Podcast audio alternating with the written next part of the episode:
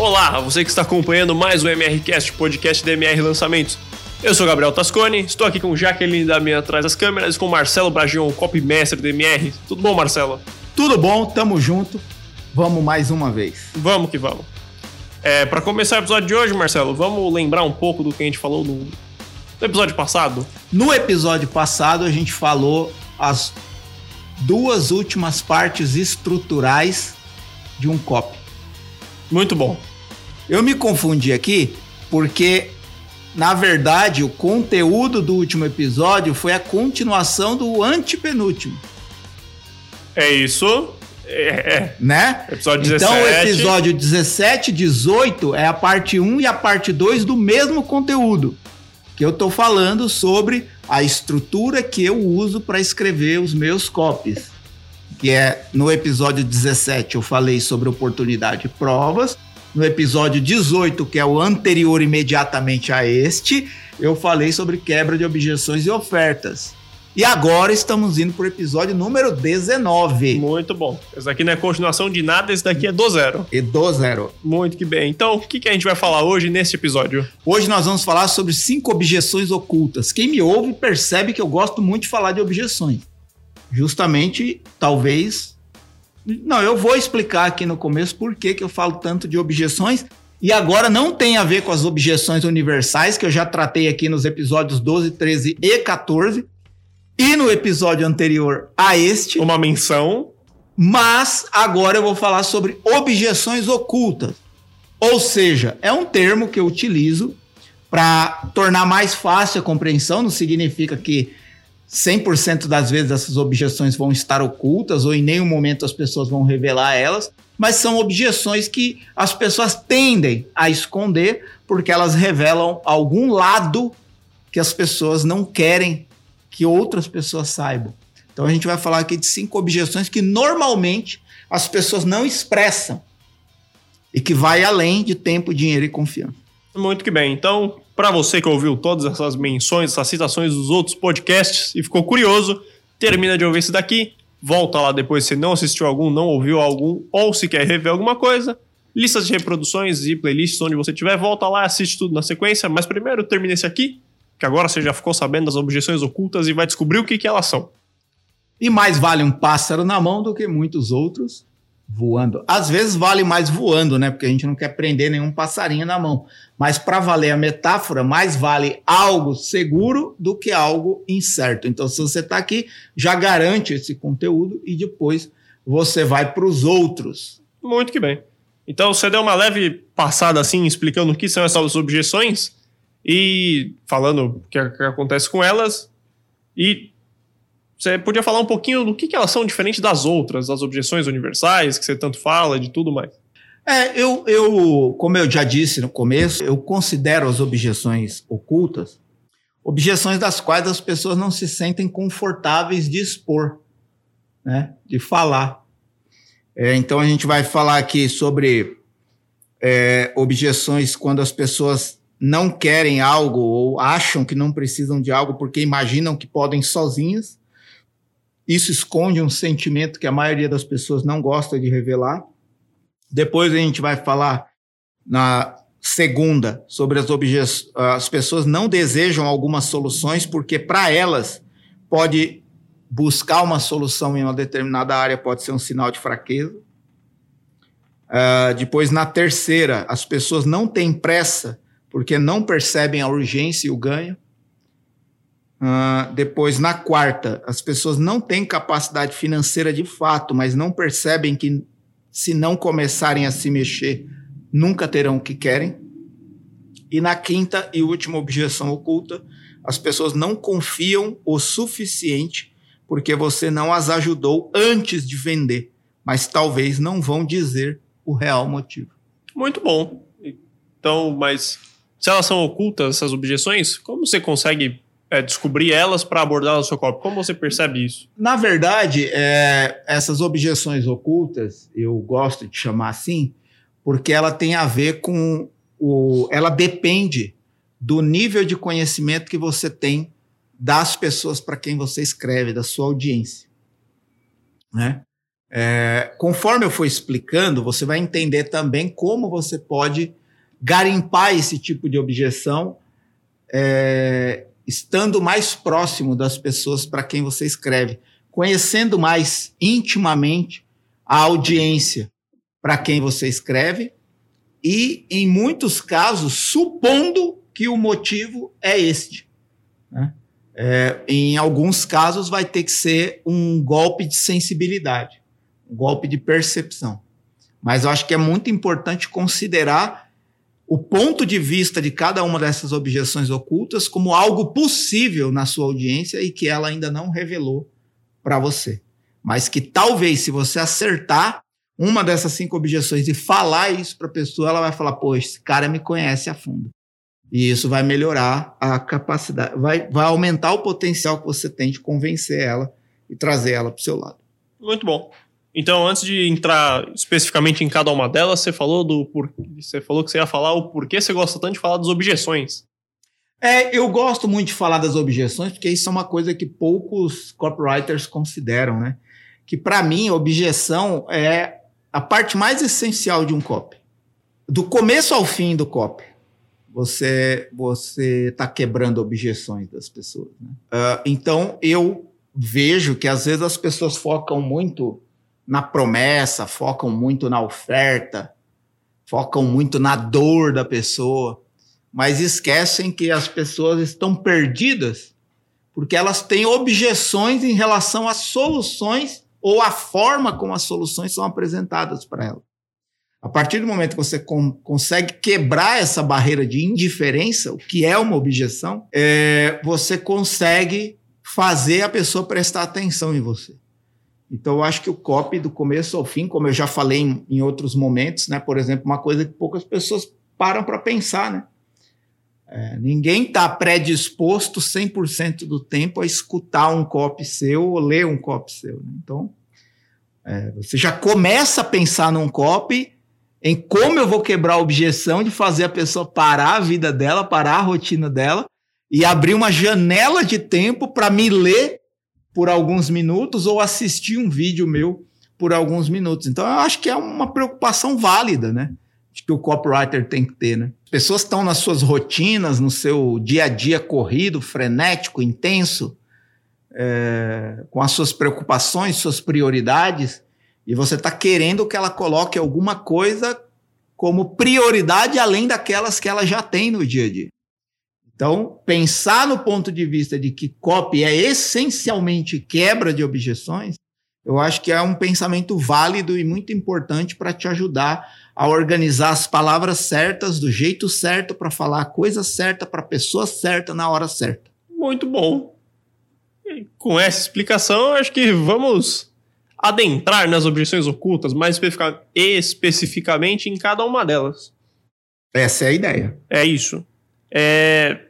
Vamos começar pela primeira, então. Você falou das pessoas que têm objeção porque elas acham que elas conseguem sozinhas, que elas não precisam de ajuda para conseguir o que você está prometendo para elas, o que você está oferecendo. É. Se você está assistindo, está ouvindo e quer anotar, anota aí. Primeira objeção oculta. As pessoas acham que não precisam porque imaginam que conseguem sozinhas. Uh, e aí, o que, que acontece? Olha só. Onde você encontra, que tipo de público tem mais esse tipo de objeção? pessoas que têm um intelecto ou acham que têm um intelecto evoluído.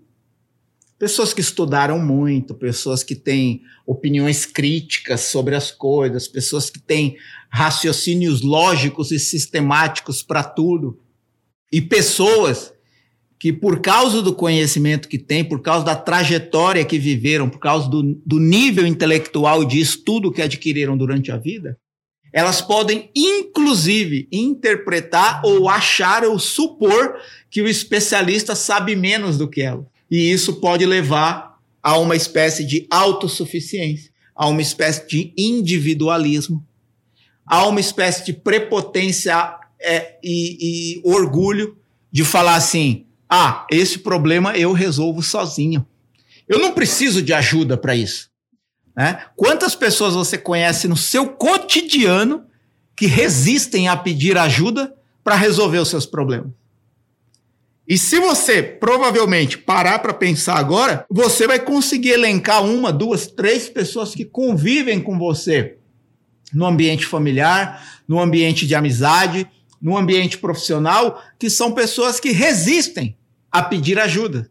Por quê? Porque acham que conseguem sozinhas, porque acham que já sabem, porque acham que são suficientemente é, habilitadas a resolver esse problema sozinho.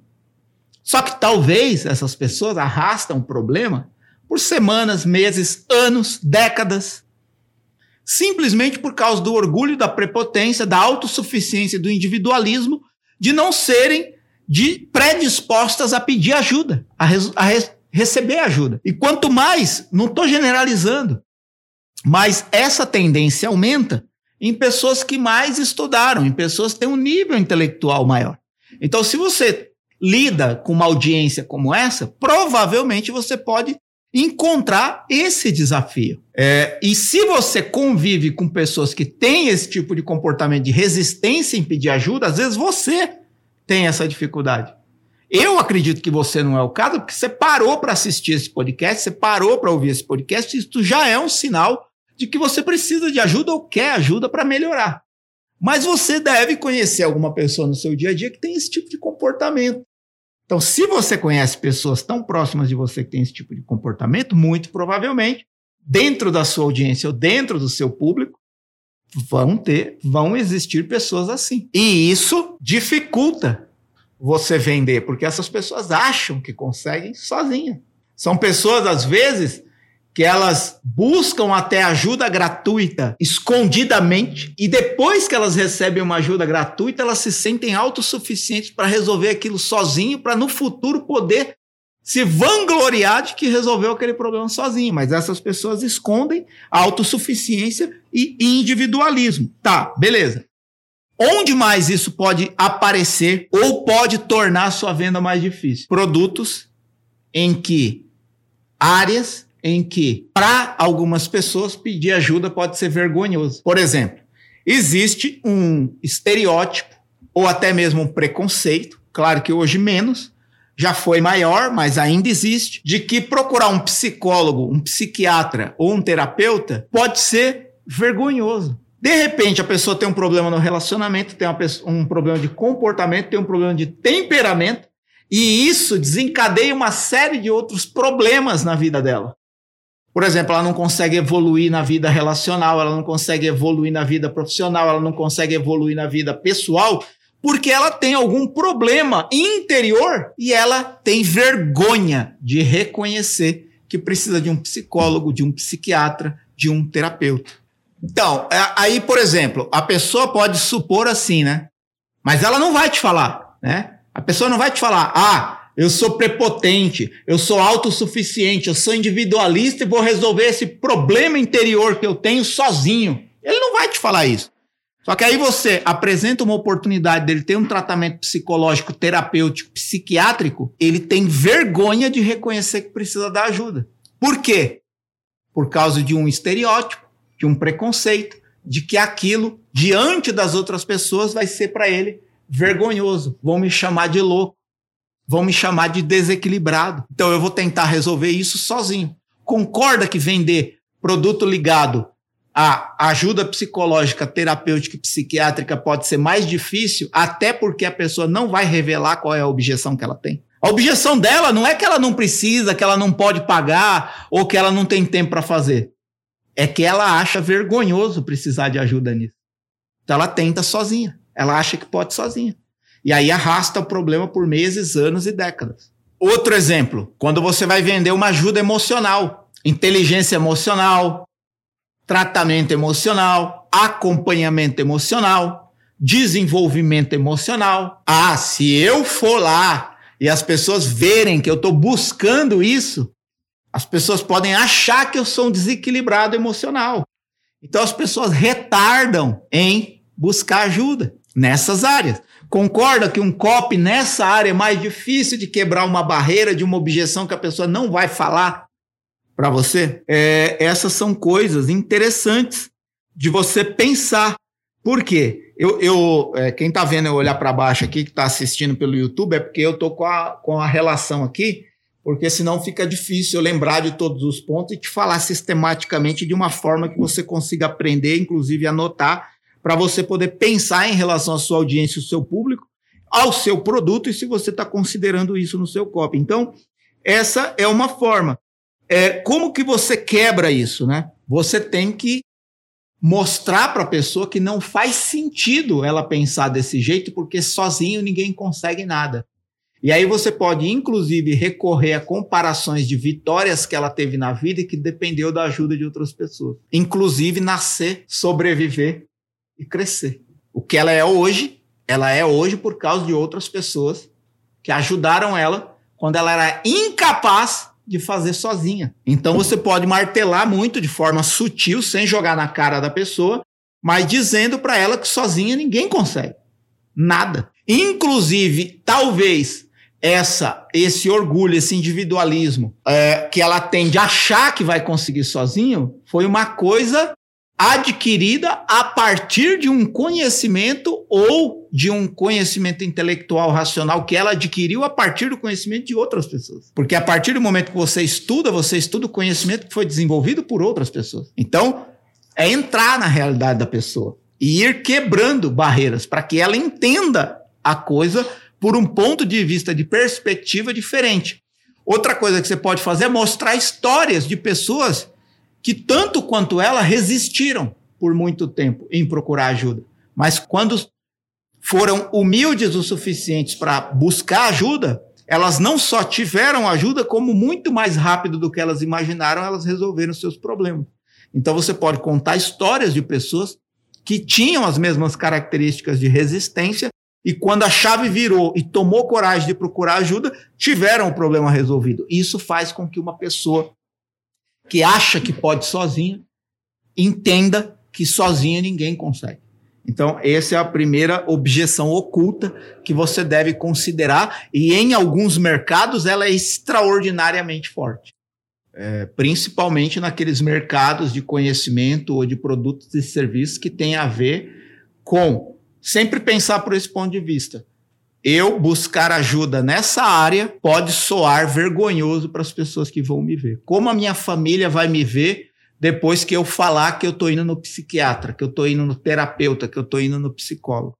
Como a minha empresa, os meus amigos de profissão vão me ver quando eu estiver procurando ajuda emocional para saber lidar com as minhas emoções?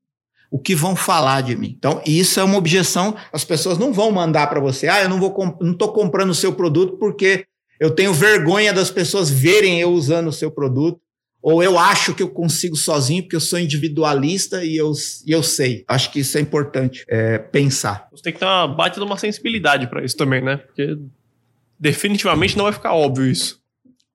Exato. E onde você pega isso? Promove momentos onde as pessoas podem falar abertamente com você. É mandando pesquisas, é sabendo qual o nível intelectual das pessoas que estão com você, é sabendo em que mercado você atua e já se antecipar que nesse mercado atrai muitas pessoas que têm esse tipo de objeção. Né? Às vezes pessoas estão sofrendo por dentro, gritando por ajuda, inclusive com seus comportamentos, mas elas têm vergonha de reconhecer que precisam de ajuda. Mas é possível. Se você estiver atento e sensível. Por exemplo, pessoas que criticam muito tendem a ter esse tipo de comportamento. Toda crítica vem embutida de um dizer assim: eu sei mais do que você, eu sou maior do que você, eu sou mais capaz do que você, porque senão a pessoa não criticaria. Ela agradeceria. Então a crítica, ela embute uma pessoa gritando por ajuda, dizendo assim: eu sei mais do que você, mas eu tô aqui porque em algum momento, interiormente, eu tô gritando por essa ajuda. E a pessoa tem vergonha de reconhecer. Então ela prefere se pôr como superior, criticando, rebaixando a autoridade do especialista que pode ajudar ela. Então, é sensibilidade, mas você não pode ignorar que isso existe. Beleza, essa é a primeira objeção. As pessoas acham que conseguem sozinhas e escondem a real objeção que pode ser vergonhoso para elas reconhecer que elas precisam da solução. Bem, normalmente elas precisam mesmo da solução, mesmo não admitindo. Uhum. Então, essa foi a primeira. A segunda objeção, Marcelo. Buscar ajuda pode demonstrar sinal de fraqueza. Exato. É um pouco diferente da primeira, mas tem a ver. As pessoas não desejam algumas soluções porque, para elas, isso pode ser entendido pelos outros como fraqueza. Olha, é diferente. Vergonha é exposição de humilhação. Algumas pessoas têm vergonha de se expor que precisam de ajuda em uma determinada área. Outras pessoas entendem que procurar ajuda é um sinal de fraqueza. Nesse caso, as pessoas escondem o excesso de confiança em seus próprios métodos ou excesso de confiança em sua própria força e resistência. Por exemplo, produtos ligados à saúde e que acometem mais a resistência por parte dos homens. Normalmente, homem, normalmente, tá? Não estou generalizando e nem criando aqui uma luta, uma luta de gêneros, não. Mas normalmente o homem procura menos ajuda médica e de saúde do que a mulher, por causa de uma questão cultural, por causa de uma questão de transferência de, de, de vó para mãe, de mãe para filha, e por causa também de uma questão cultural e de transferência de vô para pai, de pai para filho, que homem vai menos ao médico. Por quê? Porque existe um estereótipo social que diz que o homem deve ser forte, resistente, suportar mais, não, né? Não demonstrar fraqueza. E ir ao médico é sinal de fraqueza, porque em alguma parte no meu corpo eu estou fraco, não sou capaz, não sou forte o suficiente. Então, por exemplo, se você trabalha com área de saúde que tende a ajudar homens, você pode encontrar a resistência de um homem que está vendo aquela oportunidade, mas como o corpo dele não está doendo em lugar nenhum, como ele não está sentindo que ele precisa de ajuda na área da saúde, ele vai esperar doer para pedir ajuda. É o motivo pelo qual muitos homens só vêm recorrer ao médico depois dos 50, 55 anos, depois dos 40 para 50 anos. E aí, quando vão atrás do médico, normalmente o problema já está muito avançado. Por quê? Porque essas pessoas estão têm uma objeção oculta.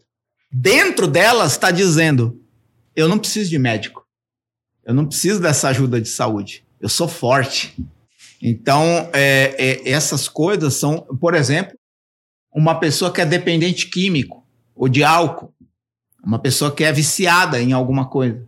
O tempo que essa pessoa leva para reconhecer que precisa de um apoio, de uma ajuda, de uma internação, de uma recuperação, é muito grande. Porque toda vez que ela está sóbria, ela acha que ela não é dependente. Ela acha que ela pode lidar com o problema, porque ela é forte o suficiente, ela tem um método. Isso é excesso de confiança nos seus próprios métodos. Excesso de confiança em sua própria força e resistência. Então, dependendo do mercado em que você está atuando, você tem que ter também essa sensibilidade. Por exemplo, se você vai oferecer um serviço de ajuda para dependentes químicos, você tem que falar com a família, ensinar como a família demonstrar para essa pessoa que ela precisa de ajuda, porque ela está num campo de resistência que toda vez que o efeito da droga passa, ela acha que ela tem domínio sobre a vida dela, mas é a droga que está dominando a vida dela, ou o álcool que está dominando a vida dela, e ela sequer reconhece que ela é impotente perante aquele tipo de vício. E não só álcool e droga, né? Existem muitos outros vícios dos quais as pessoas precisam de ajuda. Mas pedir ajuda Pedir socorro, né? É um sinal de fraqueza. Eu sou impotente. Enquanto a pessoa não reconhece que é impotente perante o vício, ela não reconhece que precisa de ajuda. Então, se você está trabalhando na área dos tratamentos médicos, causas sociais ou ambientais, ou recuperação de vícios, cuidados simples ou manutenção de saúde, as pessoas tendem a ignorar, a achar que é fraqueza. Por exemplo, uh, nessa causa social e ambiental, né? Quando você fala assim, por exemplo, que a pessoa está produzindo muito lixo e isso está prejudicando o planeta, ou o consumo da pessoa está gerando muito carbono na atmosfera e isso está prejudicando o planeta, a tendência de uma pessoa que confia em seus próprios métodos ou se sente superior é criticar isso, é encontrar uma defesa, uma justificativa, uma desculpa para não entrar nessa luta social e ambiental. Então você tem mais resistência de provocar aderência, né? de trazer cada vez mais pessoas, porque muitas pessoas olham isso como sinal de fraqueza. Então, é claro, como eu falei no primeiro, no primeira objeção oculta, isso não vai aparecer sempre em todos os mercados, mas você precisa estar muito sensível à sua audiência e ao mercado em que você atua, o produto, o serviço que você vende, para saber se esse tipo de produto ou serviço é direcionado a pessoas que tendem a resistir mais. Por exemplo, eu trabalhei já em vários lançamentos de uma empresa de saúde em que a base deles é majoritariamente masculina. 80% da base de clientes é masculina. Então a gente vende lá produto de próstata, produto de coração, produto de. É, enfim. E como é ligado a homem, qual é a faixa etária dos homens que estão na base dessa empresa? Acima de 50 anos. A maior parte. Por quê? Porque esses homens, quando veem que precisam de ajuda, já está avançado o problema. Então eles estão desesperadamente procurando uma solução rápida para os seus problemas que se eles tivessem feito um check-up como orientado pelos órgãos internacionais de saúde de seis em seis meses, desde adolescente, eles teriam previsto esses problemas antes desses problemas se agravarem. Percebe? Faz sentido o que eu estou falando? Objeções ocultas que podem aparecer é, dependendo do mercado, dependendo do perfil do público e do tipo de solução que você oferece. Essa é a segunda objeção oculta. Reconhecer que eu preciso de ajuda nisso é um sinal de fraqueza é, e eu não vou pedir ajuda porque eu sou confiante em meus próprios métodos ou eu confio na minha própria força e resistência. Como que você quebra isso né, no copy? Mais uma vez, você tem que demonstrar para a pessoa o quanto o que ela fez ou tentou fazer para superar esse problema não deu certo. Tem que ser frio o suficiente para que essa pessoa seja coerente consigo mesma. E talvez fazer provocações do tipo: quando você olha no espelho de manhã, quem você vê? Uma pessoa que realmente vai conseguir vencer o problema que tem, ou uma pessoa que precisa de ajuda porque há anos, há meses enfrenta um problema que não consegue superar. Quanto tempo mais você vai demorar para reconhecer que é impotente diante desse problema e pedir socorro e pedir ajuda? É por isso que eu tô aqui. E a questão aqui é entre eu e você. Ninguém tá vendo isso. Então, se você tá aqui, é porque você precisa de ajuda. E eu estou disposto a te ajudar, e isso não é um sinal de fraqueza. É um sinal de coragem, de uma atitude que você está tomando em prol da sua vida e da alegria das pessoas que te amam. Ó, oh, isso é um copo que quebra a barreira. Por exemplo, o meu pai, ele pode apresentar esse tipo de objeção. A verdade apresentou, né? Durante toda a vida. Meu pai teve sucessivos problemas nas pernas é, e fez várias cirurgias do joelho, teve alguns acidentes também. Meu pai é, é, meu pai esqueceu que ficou velho. E ele, ele acha que ele tem o mesmo vigor, flexibilidade e habilidade de uma criança ou de um jovem adolescente. Então ele sofreu alguns acidentes, teve graves problemas nas pernas, teve que fazer sucessivas cirurgias para resolver esses problemas no calcanhar, no, no tornozelo, no joelho, etc.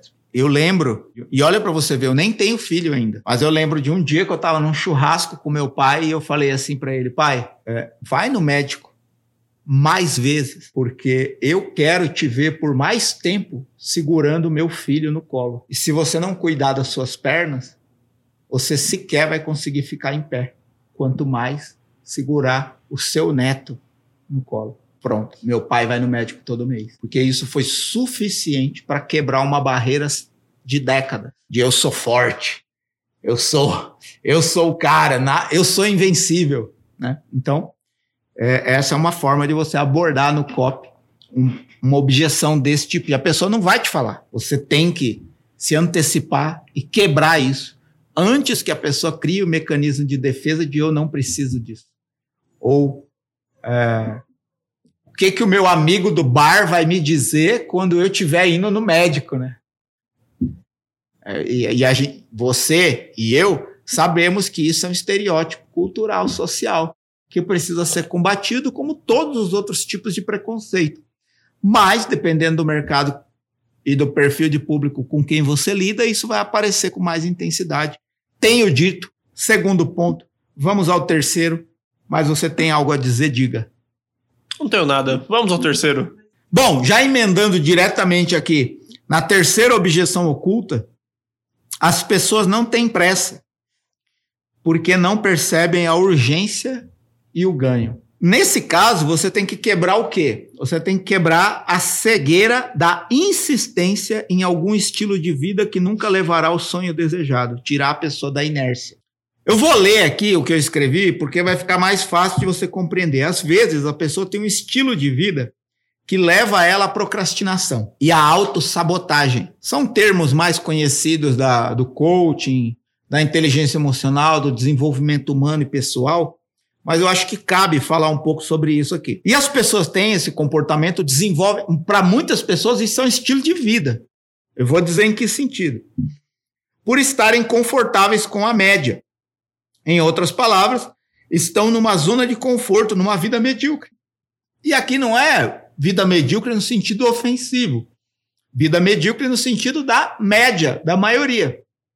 Essas pessoas não se destacam nunca estão confortáveis ali. Elas querem mais, mas não fazem nada para isso.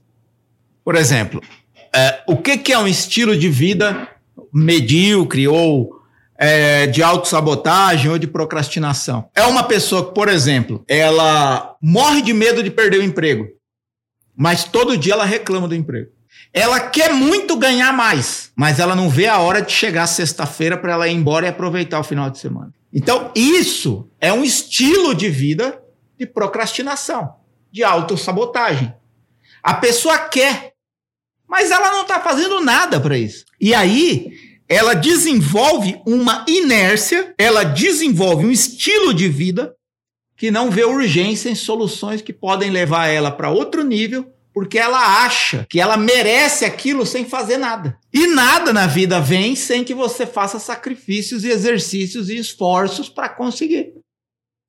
Então, por exemplo, o que adianta você fazer só o mínimo que te pagam para fazer, ficar ansiosamente esperando o horário de ir embora ou final de semana, e no meio tempo que você tem para se desenvolver e evoluir, você prefere não fazer nada e gastar o seu tempo com coisas inúteis, não produtivas, ou não aproveitar produtividade em todas as coisas que você faz. Então, não, não há lógica, não há lógica, porque não vai acontecer de um dia alguém bater na sua porta e te deixar uma mala de dinheiro para que você tenha o que você sonha em ter, se você não está fazendo nada hoje para alcançar o que você quer. Isso é inércia. Isso é achar que merece sem fazer por merecer. Então, em muitos mercados você encontra isso. Por exemplo, produtos que provocam a pessoa fazer o que ela nunca fez, exigindo certa dose de coragem para alcançar o que ela sabe ou percebe no copy que é melhor. Sabe uma pessoa salariada, né, que eu dei o exemplo aqui? Uma pessoa salariada que vive sonhando com uma vida de mais conforto, mais sofisticação, mais luxo, mais bens materiais. Como ela vai conseguir isso se ela não perceber a sua cegueira de que ela está de que o que ela está fazendo hoje não é capaz de dar isso para ela, né? Isso é uma cegueira. É, um, é, um, é uma cegueira. É a pessoa que vai passar a depender de benefício, em vez de correr atrás da construção do seu sonho. Claro que isso pode parecer uma linguagem de coach, não só pode, como também é. Mas se você fazer um raciocínio básico, simples, você vai chegar à conclusão de que se você continuar fazendo apenas o que você está fazendo hoje, não vai ser suficiente para você ter o algo mais que você quer amanhã. Simples assim. Por exemplo, uma frase que quebra isso pela raiz é: na verdade, eu não vou falar a frase, não. Vou falar a frase no final, mas quero fazer um, dar uma analogia aqui. É um exemplo que eu gosto muito. Olha para você ver. Vamos supor que você joga futebol num time de várzea. O que, que é um time de várzea? É um time de bairro, né? Que joga lá no campinho de terra, sem estrutura nenhuma, sem patrocínio, sem investimento. Mas aí teve o campeonato da várzea. O cara que quer uma carreira profissional no futebol, ele sabe que lá no campinho de terra, no bairro dele, pode aparecer alguém, um olheiro. Quem conhece um pouquinho mais de futebol sabe que isso existe. Os maiores jogadores foram encontrados, né, nos ambientes menos possíveis, né? Na escolinha de futebol, no campinho da várzea, no campinho do bairro, no, no campeonato da escola, e ali vai os investidores do futebol, os, os, os, os patrocinadores, os olheiros, né? Identificam, pô, esse menino ali, ó, que tá jogando de pé descalço, pobretão, ele pode ser um jogador de futebol muito bom. Muitos jogadores famosos do Brasil nasceram na várzea e foram encontrados por um olheiro. Só que olha só, vamos supor que você joga num time da várzea que até tem ali uma coisinha ou outra, paga passagem, né, para você, te dar uma chuteira ou nem isso. Só que se você quer almejar uma carreira dentro do futebol, o fato de você não ganhar o que você merece ou não ganhar nada para jogar não significa que você vai fazer gol contra. Porque se você jogar mal, o olheiro nunca vai te encontrar. Até mesmo um jogador de futebol que joga num time de menos expressão, ou num time de menos investimento, ou num time de menos patrocínio, esse jogador sabe que se ele se destacar mesmo num time pequeno, ele pode ser contratado por um time maior. Então não é porque ele está insatisfeito com o que ele ganha, ele está insatisfeito com o time em que ele joga, que ele vai entrar no campo e fazer gol contra. Com raivinha. Não. Ele vai entrar no campo e fazer mais do que ele é pago para fazer. Se entregar mais do que esperam de alguém num time pequeno. Para que um dia alguém de um time maior encontre ele e pague o que ele merece. Olhando por esse ponto de vista, identificando em alguns mercados, você vai perceber que algumas pessoas têm essa esse comportamento de inércia de conforto com a zona, né, a, de, de, de estabilidade na zona de conforto. Então você precisa fazer o que no COP? Provocar essa pessoa, mexer com essa pessoa, irritar essa pessoa. Na medida certa, né? Na medida certa, para que ela perceba que não adianta esperar a sorte bater na porta dela, porque isso nunca vai acontecer o caminhão do Faustão, o avião da, da Unilever, a porta da esperança, a mala de dinheiro, a, o, o, o, acerto na loteria. Não estou jogando contra a sua sorte, mas não vai acontecer para 99,9% da humanidade que está na inércia esperando a sorte bater na porta dela. Não vai bater. E você precisa jogar isso na cara da pessoa por dois motivos como o, o Gabriel falou, de uma forma equilibrada, é, controlada, de uma forma é, na medida certa, mas essa pessoa precisa entender que você não quer pessoa assim no jogo que você está jogando. E que assim ela não vai conseguir nada. Então, ao mesmo tempo que você provoca a pessoa para ver se ela acorda, você filtra a sua audiência para excluir esse tipo de pessoa da sua audiência. Porque ninguém vai te falar, ah, eu chego em casa ponho os pés para o alto no sofá e fico esperando a sorte chegar, a vida me levar, ou vida leva eu. Porque os fatos históricos comprovam de que quem vive na inércia não consegue o resultado. E quem faz por merecer, mais cedo ou mais tarde, encontra o resultado que busca. Então, esse tipo de, de audiência, você precisa estar muito sensível para ver se a pessoa realmente está comprometida a fazer o que é para ser feito. E aí, para finalizar né, essa terceira objeção, é, é as pessoas não estão percebendo a urgência, né? as pessoas não estão percebendo o ganho que ela pode ter se ela mudar nesse estilo de vida. Por isso tem ficado muito, muito famosos os desafios né, que as pessoas têm promovido na internet desafio de 21 dias, desafio de 7 dias, desafio de 15 dias, desafio de 40 dias, né? São desafios para quê? Para tirar a pessoa da inércia. Acorda cedo, toma banho frio. Não estou falando que essa é a única forma ou a melhor forma, tá? Cada um tem seu estilo. É, isso está virando em alguns momentos até piada já. Mas os desafios, né? Pô, o desafio de fazer um exercício todo dia, o desafio de ler alguma coisa todo dia, o desafio de escrever todo dia. Inclusive, fica aqui você que está procurando esse podcast para melhorar seu copy. Fica aqui o desafio: leia todo dia como se você fosse um tolo e não soubesse nada. Escreva todo dia como se a sua vida dependesse disso, em muitos casos vai depender. E Olhe para as pessoas como pessoas e não como clientes, porque assim você conhece intimamente o comportamento das pessoas e isso vai ajudar você na hora de você escrever. Inclusive, conhecer intimamente tem a ver com é, investigar essas objeções ocultas. Então é isso. É dê para a pessoa a percepção de urgência que ela tem de resolver esse problema e quanto vai ser pior se ela não resolver agora e qual a dimensão que esse problema pode ganhar. Outra coisa, deixe claro o ganho. Você está fazendo um sacrifício pequeno agora para ter um benefício perpétuo na vida. O que vale mais? Continuar no seu conforto é, momentâneo ou fazer um pequeno sacrifício agora, um pequeno desafio agora, um pequeno enfrentamento da sua inércia, da sua zona de conforto agora, para você ter um benefício duradouro daqui para frente. É isso. Então foram três já. Sim. Agora vamos para a quarta objeção. Os problemas. É a pessoa que tem problema de dinheiro mesmo, mas que não percebe que, que esse problema de dinheiro não é por causa da falta de dinheiro.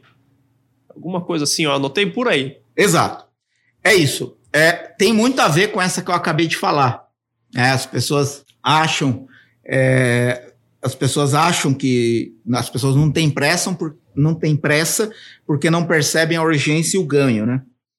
É, inclusive, até mercado de saúde cabe também essa terceira objeção, porque as pessoas não têm pressa. Né? Volto a dizer, estou dando só um exemplo aqui, mas, por exemplo, muitos homens não têm pressa de ir no médico porque não percebem o ganho no tempo de ir no médico hoje. Só percebe o ganho imediato, né? Por exemplo, o cara não vai no médico há 10 anos, mas se ele, Deus o livre, escorregar na escada e quebrar o pé, ele vai no médico na hora. Por quê? Urgência. É urgente, se tornou urgente. Não era urgente ir no médico até ontem. Agora a circunstância provocou urgência, aí ele vai. É, e aí, esse da capacidade financeira, né? Eu gosto de falar assim, né? As pessoas não têm capacidade financeira de fato. Mas elas não estão percebendo que, se não começarem a se mexer, nunca terão o que querem. Nesse caso, é, esse é um tipo de objeção que normalmente aparece depois que você abre o carrinho. A pessoa comprou a sua ideia. Ela quer a sua solução. Mas ela, de fato, não tem dinheiro para comprar. E você não pode simplesmente abandonar essa pessoa na sorte. É muito importante você treinar a sua equipe de suporte para dar apoio para essa pessoa, inclusive dizendo para ela que este é o momento. Justamente o fato dela não ter dinheiro agora para comprar a solução que ela precisa é o momento ideal para ela refletir sobre o que ela está fazendo com o dinheiro que ela ganha. Para poder estancar um ralo de dinheiro que possa estar tá consumindo um valor financeiro da vida dela sem grande necessidade, para ela se preparar para da próxima vez que essa oportunidade aparecer na vida dela, ela ter condição de comprar. Então não adianta você simplesmente. É, o que eu estou falando aqui é de quebrar a indisciplina. Mas Talvez você não consiga fazer isso dentro do copy. Isso é a continuação do copy lá no suporte depois que você abre a venda. A pessoa vai lá no checkout ou no suporte ou conversar, ou te manda um e-mail falando: Eu quero muito, eu preciso disso, eu necessito disso, mas eu de fato não tenho dinheiro. É a hora de você motivar a pessoa a uma mudança de vida. Falar: Olha, eu entendo a sua situação e realmente vou te ajudar, mas este é o momento ideal para você começar a pensar onde você pode parar de gastar para economizar ou para guardar dinheiro para da próxima vez que eu apresentar essa oportunidade, você ter condição. Esse é o momento da sua virada. E o fato de você não poder comprar é exatamente a melhor ajuda que você está tendo. Para da próxima vez que uma oportunidade como essa passar na sua frente, você simplesmente não se escorar na justificativa de não ter dinheiro. O que você está fazendo para da próxima vez que a oportunidade aparecer, você ter condição de aproveitar? É claro que isso não é fácil, não é igual para todas as pessoas, mas se o seu mercado tem esse perfil, você precisa mexer com as pessoas. Exemplo, seu problema não é dinheiro ou sorte, é a atitude de fazer o que tem que ser feito hoje para na próxima vez que a oportunidade aparecer na sua frente, você não ficar só assistindo mas você fazer parte dela. Então, isso é uma forma de você quebrar uma objeção. É, eu falo oculta porque é, a pessoa só vai revelar isso depois que já é tarde demais. O carrinho já abriu e ela já tomou consciência de que ela não tem dinheiro de fato. Às vezes, sei lá, a pessoa está com o cartão de crédito todo comprometido ou já fez várias compras financiadas ou é, a prazo e ela não tem condição de comprometer um valor imediato, nem mesmo fazer uma nova compra no cartão de crédito parcelado. Então, você questionar essa pessoa. O que vale mais? É você se sacrificar para trocar de celular todo ano ou você economizar para ter um bem, uma transformação duradoura na sua vida que, inclusive, vai te possibilitar no futuro trocar de celular todo mês, se você quiser. Então, é, é, é uma provocação. Você pode perder uma pessoa ou outra aí? Pode. Provavelmente mas, vai. Provavelmente vai. Mas é melhor você promover a ajuda de consciência da pessoa do que você simplesmente passar a mão na cabeça da pessoa ou ignorar a pessoa, o que é pior. E eu não acho que é viável a pessoa simplesmente falar eu não tenho dinheiro e você esquecer a pessoa. Dá uma motivação, dá uma solução. Manda ela para um canal de conteúdo onde você está ajudando ela a mudar a matriz mental para ela ter condições da próxima vez que a oportunidade aparecer na vida dela.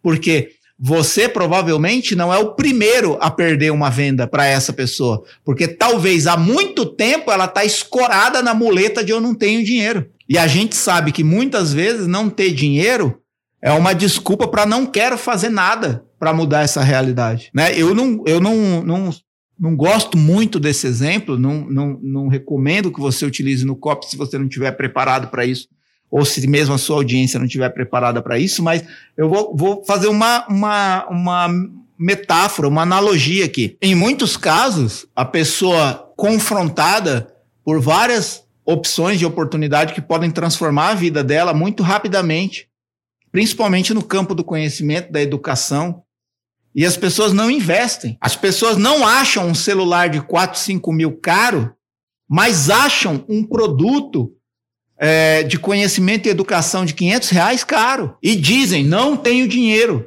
Ok, pode não ter mesmo, não sei a situação real da pessoa. Mas muitas pessoas que estão gritando pelos quatro cantos para não, não aderir a oportunidades transformadoras de vida, elas, elas não percebem por exemplo, uma pessoa fala assim: ah, não tenho dinheiro para isso.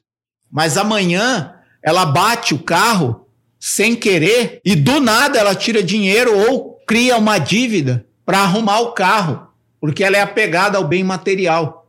Ela está fazendo pelo bem material, mas não está fazendo por ela mesma. Muitas vezes, uma oportunidade que pode mudar o curso da história, da vida e da família de uma pessoa está na frente dela por 500 reais, por mil reais, por dois mil reais, por cinco mil reais que seja. E essa pessoa diz: não tenho dinheiro, não tenho dinheiro, não tenho dinheiro, e passa dizendo isso um ano, dois anos, três anos, não tem dinheiro, não tem dinheiro, e o problema aumentando, e as coisas acontecendo, e as coisas acontecendo mal para a vida dela. Aí, se Deus o livre, aqui vem a metáfora, a analogia, se Deus o livre, essa pessoa que não tem dinheiro, é presa, sei lá, é, passou do limite, bebeu uma cerveja a mais, dirigiu, a polícia parou, colocou o bafômetro e falou: Você tá presa porque você bebeu duas cervejas. Puta que pariu, mas eu sou honesta, eu estudo, eu trabalho, eu fiz tudo sempre certo, por causa dessas duas cervejas eu tô presa, tá presa. Essa pessoa, ela começa a se questionar, mas aí ela chega lá e, e aí o, o delegado ou, ou o juiz fala assim: nossa, você sempre foi uma pessoa certa, correta, tem endereço fixo, nunca cometeu um crime, tem uma família, trabalha, estuda, lutou pela sua vida. Você cometeu um crime, cometeu um erro. Então, é, eu não vou te manter presa, você só precisa pagar uma fiança de 10 mil reais. No outro dia, essa pessoa arruma 10 mil reais. Onde? Não sei. Mas por quê? Como a liberdade dela foi cerceada, como ela perdeu a liberdade, ela vai dar um jeito de conseguir a liberdade física dela. Ela vai pedir emprestado, ela vai dar um jeito. Se você é capaz de fazer isso pela sua liberdade física, por que em muitas situações você não é capaz de fazer isso pela sua liberdade de um determinado problema que está se arrastando por anos e está prejudicando você e as pessoas que vivem em torno de você? Então, essa é uma reflexão válida. Eu não recomendo que você utilize isso no copy, porque isso pode ofender, isso pode machucar. Eu vi uma analogia dessa, semelhante, num evento presencial, mas era um evento que você já ia preparado para receber esse tipo de confrontamento. Mas isso é o que realmente acontece dentro das pessoas. As pessoas são mais ávidas a resolverem problemas ligados ao material e ao desespero momentâneo de uma solução que pode expor elas ao ridículo, do que necessariamente por um produto de educação ou de informação que pode mudar o curso da história delas. E que está todo dia aparecendo na frente dela. Então, dependendo do produto que você tem, a pessoa sempre vai colocar o seu produto como secundário, terciário, dentro das prioridades dela. Faça isso se tornar prioridade a partir do momento que essa pessoa fala: não tenho dinheiro para comprar. Quanto tempo você está dando essa desculpa para as oportunidades que aparecem na sua vida? E o que você vai fazer a partir de hoje para da próxima vez que a oportunidade aparecer na sua vida, você não dizer não para ela e poder dizer sim. Então, a partir de hoje, hoje é o último dia do resto da sua história. Você vai começar a se preparar para da próxima vez que uma oportunidade como essa aparecer na sua vida, você não ficar só assistindo outras pessoas serem transformadas, mas você também fazer parte dessa transformação. É isso. E por último, para acabar, porque eu já estou quase estourando o tempo desse podcast, eu vou direto para a quinta e última objeção oculta. As pessoas não confiam o suficiente porque você não as ajudou antes de vender. Mas talvez você, é, é, não, mas talvez as pessoas não vão dizer o real motivo. É, aqui essa objeção oculta tem, tem a ver assim, né? Ela, ela acontece, a pessoa perde ou não constrói uma real confiança no especialista, a primeira vez que o especialista, o copy, impactou ela, já foi uma oportunidade de venda. Essa pessoa não, não construiu uma relação de reciprocidade. Né? Então, por exemplo, as pessoas não confiam o suficiente em si mesmas, mas talvez não vão dizer isso abertamente. Esse é um outro ponto. Então, o primeiro ponto é quando a pessoa para de confiar no especialista ou não constrói uma relação de confiança no especialista porque você preferiu vender do que ajudar a pessoa antes. Então, esse é um ponto. Por exemplo, se você percebe que o seu processo de venda está indo muito rapidamente a oferta, para um público que não tem um relacionamento amadurecido com você, essas pessoas vão sair do seu copy, mas não vão dizer isso para você. Falar assim: "Ah, eu não comprei o seu produto porque você não dá para confiar em você, você nunca me ajudou. Por que, que eu tenho que te dar esse dinheiro em troca dessa solução?" Então, às vezes o copy é até bom, mas a pessoa desconfia porque fala assim: "Puxa, eu nunca vi esse cara, nunca vi nada dele." Nunca vi um vídeo dele, nunca vi um conteúdo dele, nunca vi as pessoas que ele ajudou. Ele nunca me ajudou. Ele nunca me deu nada para eu tirar agora a minha carteira do bolso, passar o cartão e dar para ele 200 reais, 500 reais, mil reais em troca de alguma coisa. Eu, eu preciso de um pouco mais. E, e isso é, é normal, isso acontece. É só você ver o seu comportamento de compra.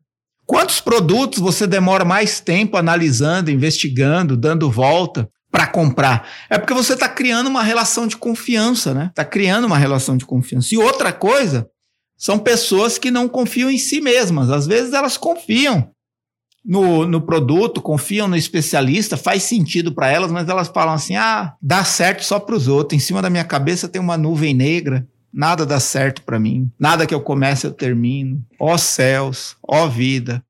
Comigo nada dá certo. Eu não vou comprar isso porque eu não consigo. É lindo as outras pessoas conseguindo, mas para mim não dá certo.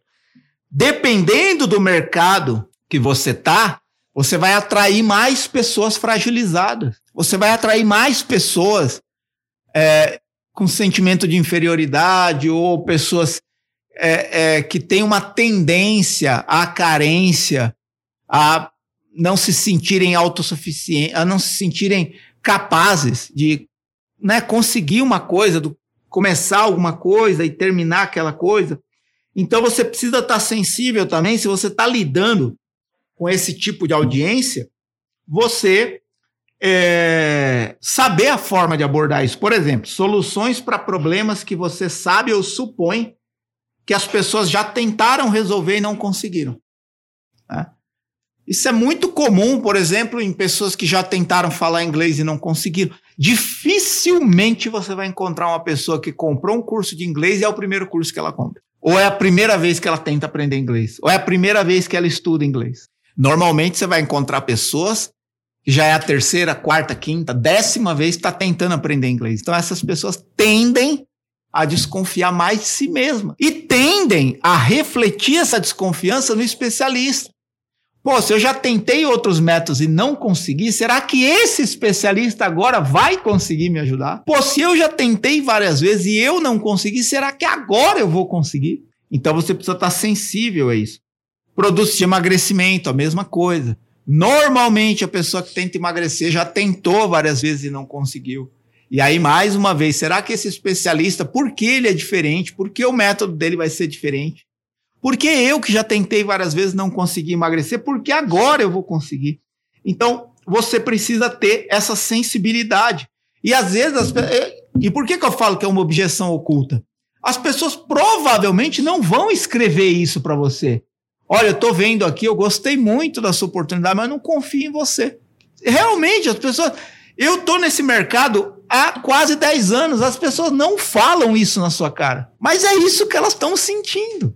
Por exemplo, uma pessoa não vai escrever assim para você: ah, eu já tentei emagrecer 10 vezes, não consegui, eu não estou comprando esse produto porque eu não confio mais em mim mesma. Ela não vai te falar isso. Ela vai fechar a página. Então, se você não se antecipar a esse tipo de objeção e não trabalhar emocionalmente essa construção de autoconfiança, de motivação na pessoa, ela pode sair do seu copo e você nunca vai saber por que ela saiu. Você vai achar que é porque o copo está ruim, que é porque a pessoa não tem dinheiro, que é porque é, a sua promessa não está boa, mas às vezes a pessoa não está confiando nela. E aí você precisa trabalhar isso com sensibilidade, com sutileza, com equilíbrio, na medida certa, para ir construindo na pessoa por que com você vai ser diferente, por que dessa vez pode ser diferente para ela e por que você acredita nela e que ela pode conseguir.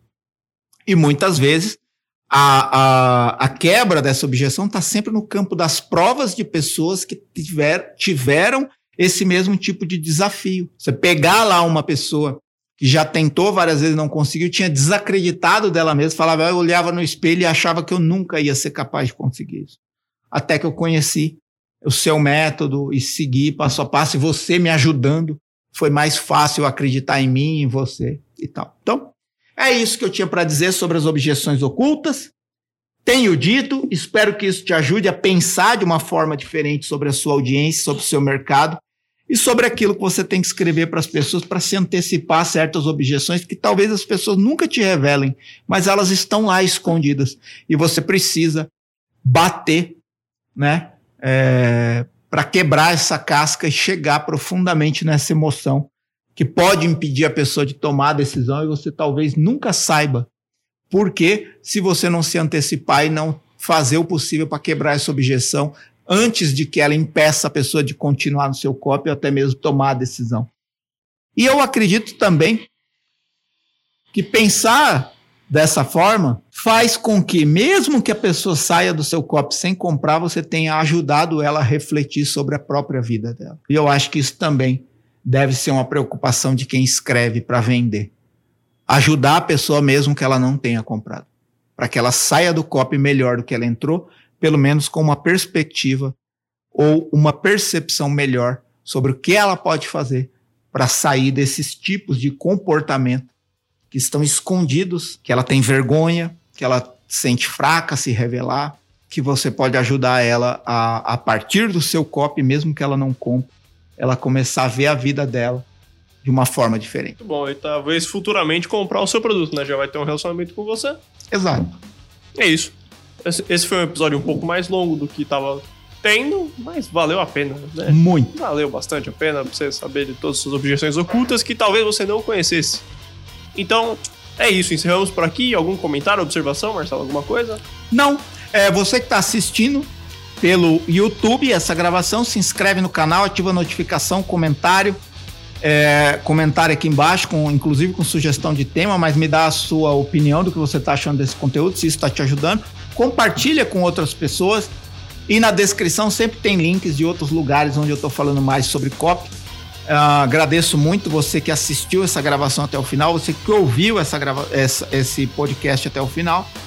E navegue aí nos outros episódios, porque tem muita coisa boa para você aprender. E é isso. É isso, listas de reproduções e playlists onde você estiver acompanhando para ir diretamente para os outros episódios. E é isso. Um grande abraço, muito obrigado a você que assistiu e até mais. Vamos. Bora.